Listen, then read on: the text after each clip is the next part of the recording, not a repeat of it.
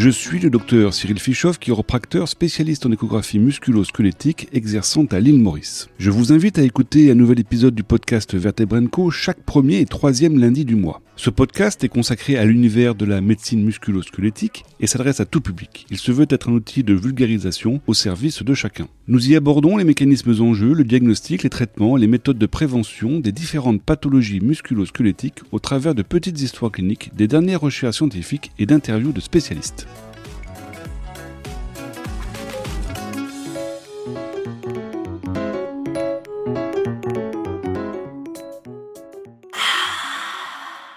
Bonjour à tous. Dans notre série des petites histoires cliniques qui nous permettent de comprendre un peu plus les différentes pathologies musculo-squelettiques et leur prise en charge, nous avons le plaisir de recevoir aujourd'hui Navin Gengana, qui est physiothérapeute installé à Portsmouth en Angleterre.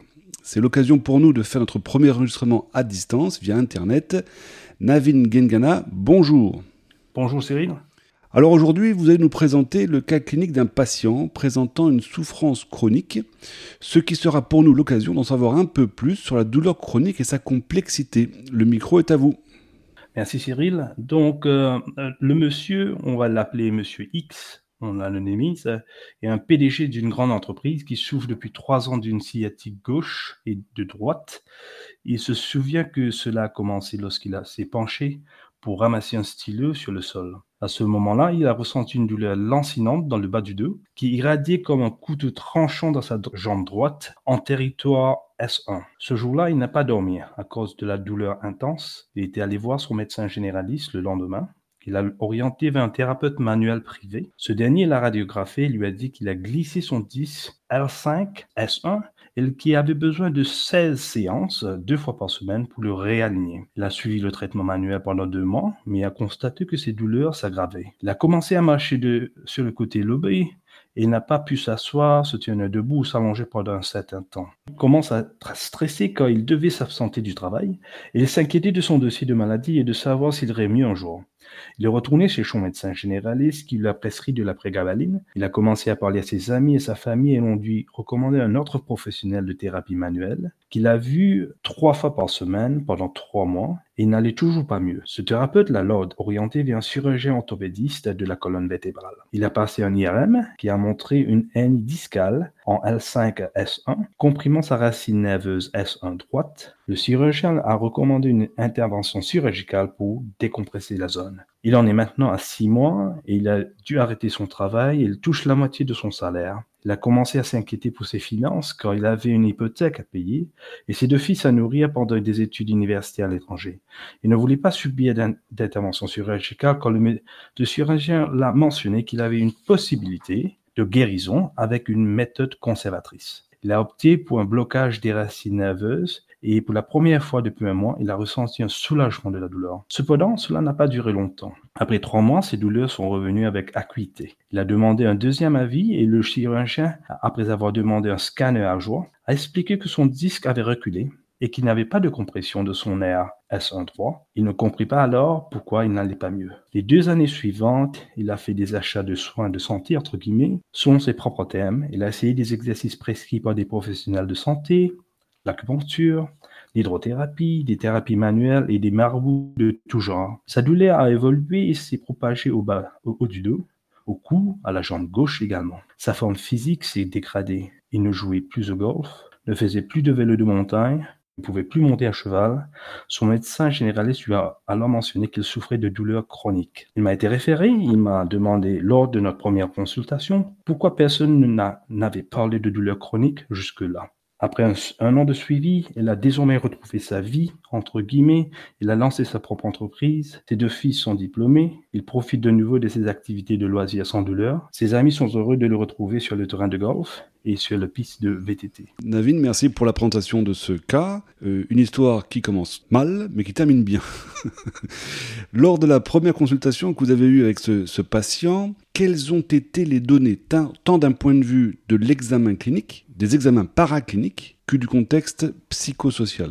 Cela a commencé par une cartographie corporelle qui relève de trois symptômes décrits par M. Isk. La douleur, la paresthésie, donc entre guillemets les fourmillements, et l'anesthésie, donc l'engourdissement de ses jambes. Il était clair qu'il ne suivait pas un territoire dermatomique 1 à 1. Il n'acceptait pas la prégabaline et n'aimait pas les, les effets secondaires.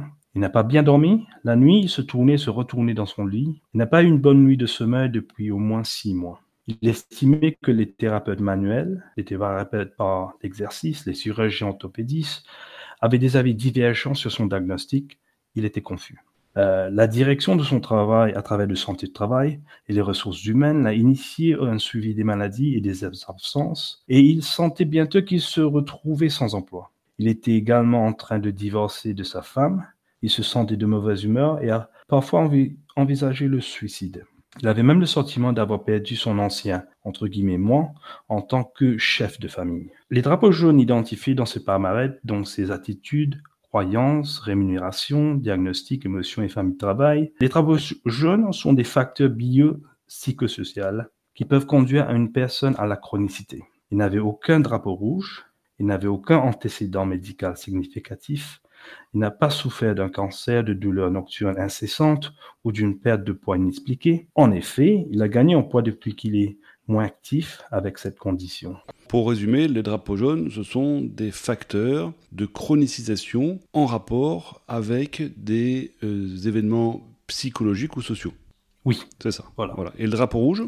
Les drapeaux rouges, donc ça, c'est des marqueurs de serious pathologies, comme on dit, des pathologies euh, et c'est ça qu'on fait normalement dans les premières consultations.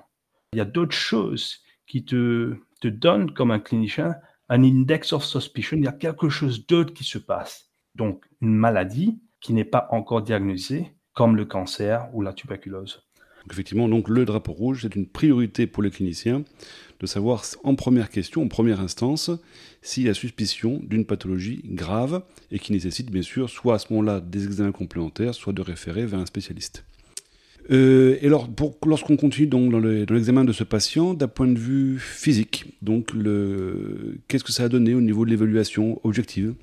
Donc, l'évaluation objective révèle une démarche antalgique, une incapacité de s'asseoir confortablement dans le fauteuil pendant la consultation, et une position assise et debout fréquente euh, pendant, pendant la consultation. Il a été surveillé dans toutes ses amplitudes de mouvement actives de sa colonne lombaire, alors de tests de flexion, d'extension, de flexion latérale et rotation. Les mouvements fonctionnels, par exemple, ramasser un stylo sur le sol, s'accroupir, s'agenouiller, démontrent de la hypervigilance, de la peur et en anglais, comme on dit, catastrophization. L'examen neurologique relève des dermatomes de L2 à S1 normaux au toucher léger, mais une sensation réduite aux piqûres d'épingle dans le territoire droit de L5 et S1. Il était faible dans son test myotome sur la droite, L3S1, donc entre, entre guillemets 4 à 5 sur le Oxford Scale. J'étais pas sûr que cela était dû à une inhibition de la douleur. Ces réflexes, en ce qui concerne le réflexe du genou et le réflexe de la cheville, étaient sans particularité bilatérale. Il était négatif au test de straight leg raise ou slump. Ses hanches ont bien été examinées. La palpation a révélé une hyperalgésie et une alludénie tout le long de SL1 et L5. Il était négatif au test de Clonus et Babinski ainsi qu'au test de Hoffman. Nous avons examiné ensemble ces deux précédentes images IRM, scan, pour donner un sens au rapport et à ses caractéristiques cliniques. Donc Navin, vous nous parlez de, euh, de territoire L2, L3, L4, L5, S1. Pour les gens qui ne sont pas forcément familiarisés avec ceci, ça correspond en fait aux numérations des racines lombaires, les petites racines qui vont composer en l'occurrence soit le nerf sciatique, soit le nerf fémoral. Et alors, vous nous parlez d'hyperalgésie ou d'allodynie. À quoi ça correspond? L'adonie est en fait de ressentir de la douleur suite à un stimulus anodin, inoffensif, qui ne devrait pas engendrer de la douleur. Donc, par exemple, et je te touche la main droite lentement, lightly, et tu dis Ah, ça fait mal. Ça fait super mal. C'est disproportionné à ça. C'est un petit peu ça l'allodynie, tu vois. Donc, chez Monsieur X, quand je lui ai demandé, il s'allonge sur le plat de vente et je dis, je vais le toucher sur son dos. et je lui donne quelque chose très away from his back sur l'épaule. Il me dit, ouais, ça c'est normal, c'est au toucher normal. Et lui dis, je touche son lombaire. Et il sort du lit, hein. il dit, ah, c'est ça la, la tu vois. Donc, tu, un stimulus qui est anodin, lui, il réagit disproportionnellement. Et puis, il y a l'hyperalgésie, c'est une sensibilité excessive à un stimulus nociceptif. Donc, par exemple, si je prends un petit épingle et je te touche sur le bras, tu dis, ouais, c'est un petit peu douloureux, mais ça, ça ne continue pas. Mais pour lui, ça peut spread, donc ça, ça part beaucoup plus dans son corps. Donc, quand je le touche peut-être sur le vertèbre, le spinous process du vertèbre L5, il me dit que sa douleur commence à spreading everywhere. Donc voilà ce qui différencie un petit peu la lidonie et l'hyperallergie, mais il peut être coexistant dans le cas de Monsieur Y. Navin, bah, très bien, merci pour ces, pour ces précisions et cette distinction entre hyperalgésie et allodynie. Et donc, pour en revenir au patient euh, Monsieur Y, quelle a été la prise en charge? Quelle a été la suite de la consultation? Qu'est-ce qui lui a été proposé? Donc, nous avons discuté des diagnostics potentiels et l'impression clinique de la douleur persistante et des pistes à explorer telles que la thérapie cognitive fonctionnelle avec des séances conjointes avec un psychologue ainsi que l'intervention pharmacologique avec le soutien de son médecin généraliste. Nous avons décidé de commencer en préliminaire par un cours de six séances une fois par semaine avec mon collègue et avons défini la nature et le contenu des séances. On, lui a parlé de, de, la définition des mécanismes de la douleur. Pourquoi la cause de la douleur? Par exemple, il y a cinq catégories qui peuvent être coexistantes, comme la douleur nociceptive, la douleur neuropathique périphérique, la douleur à médiation centrale, la douleur affective ou psychogène, ou la douleur sympathique. Pour nous, après avoir consulté M. Y en subjectif euh, et, en objectif, corréler les deux nous donne, il y a une dominance de la sensibilisation centrale, donc la facilitation centrale de la douleur. Donc là, vous parlez de sensibilisation centrale de la douleur, alors ça correspond à quoi précisément? Donc, c'est un dysfonctionnement du système nerveux en termes de sensibilisation centrale. Une réponse inadaptée à la médiation centrale, c'est considéré plus pertinent maintenant dans le domaine de la thérapie manuelle.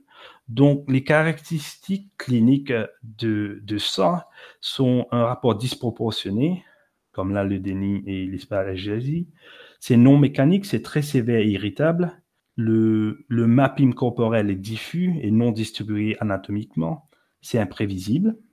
S'étendant au-delà du temps de cicatrisation tissulaire prévu. C'est de nature souvent constante. On a déjà défini l'allodynie et hyperalgésie. Il y a des douleurs nocturnes fréquentes. Le sommeil est souvent perturbé. Cela peut être spontané. Cela peut avoir une forte association avec des problèmes psychosociaux et des niveaux élevés d'incapacité fonctionnelle. Donc, comme le yellow flag, qu'on a parlé, mais aussi le fonctionnement du, du patient physiquement. Et aussi, il y a une historique des interventions ayant échoué, comme dans le cas de Monsieur Y, qui a vu beaucoup de cliniciens, de clinicians, de, de thérapie manuelle, de, des chirurgiens, des médecins généralistes, sans avoir recours à un traitement qui lui donne du soulagement. De ça aussi ne répond pas aux normal NSAIDs, des non-steroidal anti-inflammatories, et répond davantage aux médicaments comme l'anti-épileptique ou antidépresseur, comme le gabapentine, prégabaline ou l'amitriptyline, respectivement. Et ça s'associe aussi avec d'autres dysthésies. Il y a beaucoup de gens, par exemple, qui vont te décrire, et il y a un petit fouillement, mais il y a aussi un crawling water sur ma jambe, comme un araignée qui crawl. Donc, ils, décrivent des choses qui sont pas, entre guillemets, normales. Donc, en examinant Monsieur Y, la prédominance de cette sensibilisation centrale était évidente par rapport aux caractéristiques et d'autres domaines de mécanisme de douleur. C'était disproportionné, incohérent et non mécanique. Il y avait des résultats positifs à hyperalgésie primaire et secondaire et à l'odynie. Et les zones de douleur étaient diffuses ou anatomiques. Et bien sûr, il y avait beaucoup de facteurs psychopositifs positifs comme euh, le divorce, euh, le suicide qu'il pense, euh, la détresse, la souffrance de cet être humain qui était devant moi. C'est ça. Et la situation financière aussi de ce patient. Situation financière. Et sur ça, quand on définit beaucoup la définition de health, Health is wealth. Il y a quatre domaines maintenant qu'on regarde bien des patients comme Monsieur Y. C'est le côté physique, donc physical health, le mental health, mais aussi le côté émotionnel et spirituel. Et le quatrième que tu as dit là, Cyril, c'est le financial health. On vit dans un monde maintenant sociétal qui, euh, si quelqu'un, c'est quoi son financial literacy? Donc, en outre, les quatre domaines de health, c'est quoi son health literacy, va nous aider à lui aider lui-même à, sortir de, ce, de, cette condition. Ainsi, lors de notre premier suivi, nous avons eu une séance conjointe avec notre psychologue interne et le médecin généraliste de M. Y. Alors, quel a été le rôle du psychologue et du médecin généraliste dans la prise en charge de ce patient?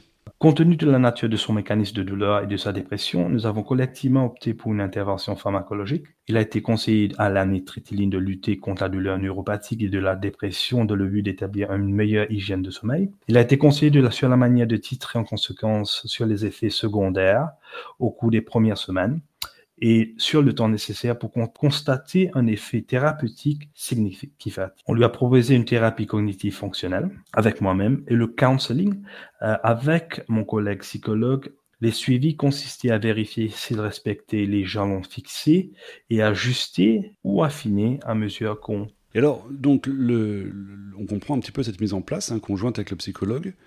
Et alors, en quoi consistait pour vous, hein, Navin, cette prise en charge Quand vous parlez de thérapie cognitive fonctionnelle, ça correspond à quoi? Donc, la thérapie euh, cognitive fonctionnelle, en anglais, on l'appelle CFT, Cognitive Functional Therapy.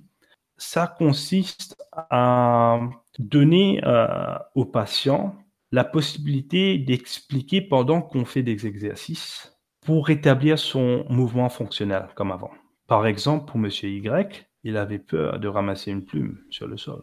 Pour résumer, hein, c'est un, une sorte de déconditionnement psychologique par rapport à l'appréhension de la douleur lors de l'activité physique, c'est ça?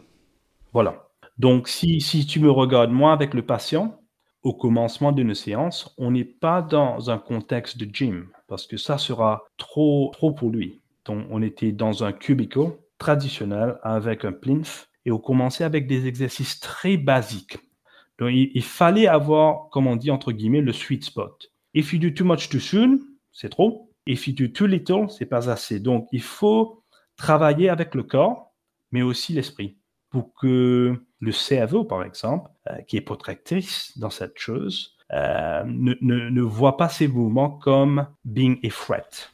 Absolument. Et donc, ce, monsieur Y, aujourd'hui, il est comment? Comment, comment va-t-il? Il va mieux. Si je peux, euh, il, m'a écrit un petit testimonial. Mhm, bien sûr. Donc, c'est monsieur Y qui parle maintenant. J'ai un problème au bas de dos depuis plusieurs mois et je consulte Navine depuis juillet dernier, juillet 2023. Il est ferme, il est gentil, attentionné et m'a énormément aidé depuis le premier diagnostic de mon problème jusqu'à l'élaboration d'un treatment plan avec moi. Navi m'a soutenu à chaque étape du processus et m'a vu au plus bas et m'a fait preuve d'une grande gentillesse et de compassion, tout en m'encourageant à rester positif et à ne pas laisser ma douleur me dominer. Je m'améliore maintenant lentement et je deviens plus fort chaque jour grâce à un bon programme d'exercice au gymnase que Navin m'a approuvé. Je vois maintenant Navin tous les quelques semaines pour un entre guillemets check-up où nous discutons de mon rétablissement en cours et de toute modification nécessaire au dosage de mon exercice. Mais pour moi, Monsieur Y, he's, he's had a full recovery. Maintenant, il, vit la vie pleinement. Très bien. alors, ce, ce, cas illustre parfaitement, et surtout dans la douleur chronique, qu'une approche qui est qu'on pourrait appeler strictement réductionniste, c'est-à-dire uniquement mécaniste, n'est pas suffisante, et qu'il faut inclure justement ces composantes à la fois psychologiques et sociales parce qu'elles vont impacter les voies de la douleur. Donc concernant Monsieur Y, donc avec son magnifique témoignage, il nous, en tout cas, il précise qu'il vous revoit régulièrement pour des check-up, ok? Et notamment, il discute avec vous de la modification par rapport au dosage des exercices prescrits. C'est-à-dire, est-ce que vous pouvez nous expliquer un peu plus comment est suivi Monsieur Y? Donc, Monsieur Y, il, est membre d'un gym et le gym il a aussi euh, un swimming pool. Et il aime bien le golf, 18 hole, qu'il joue à trois fois par semaine. Il a compris que la maintenance de son corps physique est très importante. Auparavant, il ne connaissait pas c'est quoi le stretching, le strengthening and conditioning ou l'endurance. Donc, il va deux fois par semaine dans un gym pour le conditionnement de, de, toutes ces choses. Maintenant, la séance de gym incorpore le warm-up, incorpore un côté cardiovasculaire, un côté strength and conditioning avec les machines, mais aussi des free weights. Donc, repart vers euh, ce que la nature nous a toujours donné. Il sait c'est quoi un squat, il sait c'est quoi un lunge, il sait c'est quoi c'est qu'un deadlift. Il n'a pas peur de ça. Il sait comment, c'est quoi un good form and technique et il sait comment le load. Donc, c'est quoi mon baseline, combien je peux et comment je peux le dosage. C'est comment euh, increase the weights, euh, increase les répétitions et les sets. Donc, il a un, sens euh, health literacy qui peut parler avec son même son personal trainer pour faire un programme et aussi avancer dans son programme. Donc, les séances, les fréquences deviennent de six semaines, puis ça se rallonge à 12 semaines, et puis aux six mois, et puis d'un an. Mais s'il veut me vienne me voir avant ça, parce que les gens qui ont des maladies chroniques peuvent avoir un flare-up. Et moi aussi, je, je, je, le prends en charge pendant le flare-up. Comment se, un balance de rest and physical activity so that he doesn't go all the way back where he was. Donc pour simplifier, en fait, on avait un patient qui était littéralement verrouillé dans un cercle vicieux de la douleur, avec des prises de poids, des troubles du sommeil, des, des facteurs euh, psychologiques, une dépression. Et l'intérêt de ce suivi chez ce patient qui est asymptomatique, en fait, c'est d'entretenir un cercle vertueux. Et donc j'imagine que probablement il a perdu du poids également, qu'il dort mieux, qu'il est moins dépressif, etc., etc., etc. Eh bien, Navin Gangana, je vous remercie beaucoup hein, pour votre intervention et pour cette histoire clinique qui s'est bien terminée et qui certainement va permettre à la fois aux patients et aux autres professionnels de santé de comprendre comment gérer de manière moderne la douleur chronique. Merci à vous. Merci Cyril. Je vous donne rendez-vous très bientôt dans un nouvel épisode du podcast Vertèbre Co. En attendant, portez-vous bien, restez actifs et si vous avez des questions ou des idées de thèmes que vous souhaitez que nous abordions, n'hésitez pas à me contacter sur la page du podcast vertebrenco.com.